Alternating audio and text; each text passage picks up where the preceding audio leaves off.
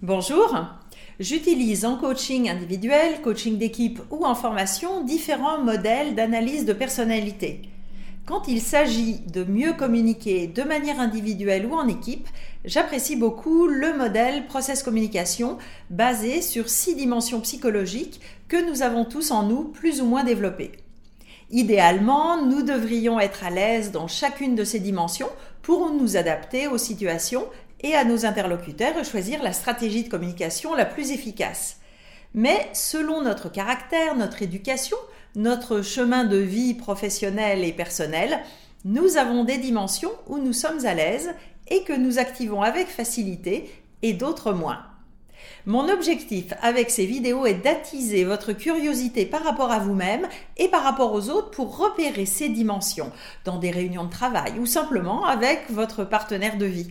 Et ainsi réfléchir à comment adapter votre communication pour être plus efficace dans vos relations et mieux gérer les conflits internes ou externes quand certaines dimensions rentrent en stress. Je vais maintenant vous présenter quelques grandes caractéristiques de la dimension imaginaire dans le modèle process communication, afin que vous puissiez la repérer chez vous ou chez d'autres, et pourquoi pas vous inciter à plus la développer si vous voulez mieux exploiter son potentiel.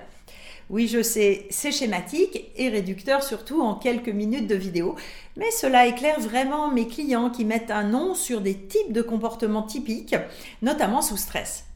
Donc la dimension imaginaire, c'est notre côté calme, introspectif, stratégique et créatif dans le long terme, allié parfois à une dimension artistique.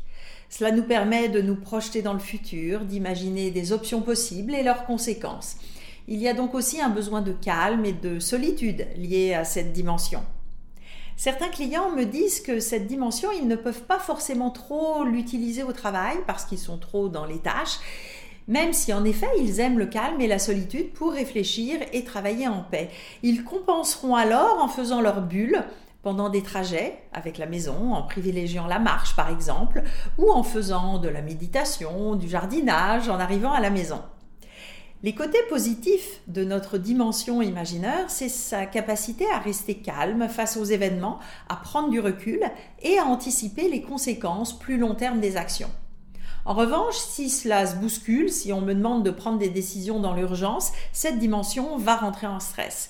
Et si elle est dominante chez vous, vous risquez de vous isoler, vous dissocier de la situation pour retrouver du calme, voire de disparaître physiquement en quittant les lieux.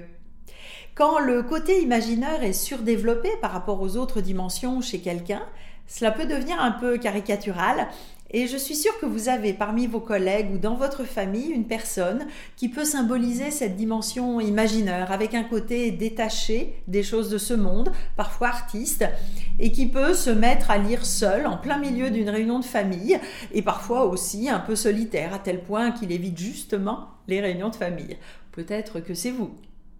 Si vous souhaitez mieux vous comprendre, mieux comprendre vos collègues, améliorer votre communication et votre gestion du stress, un outil comme la process communication est vraiment intéressant.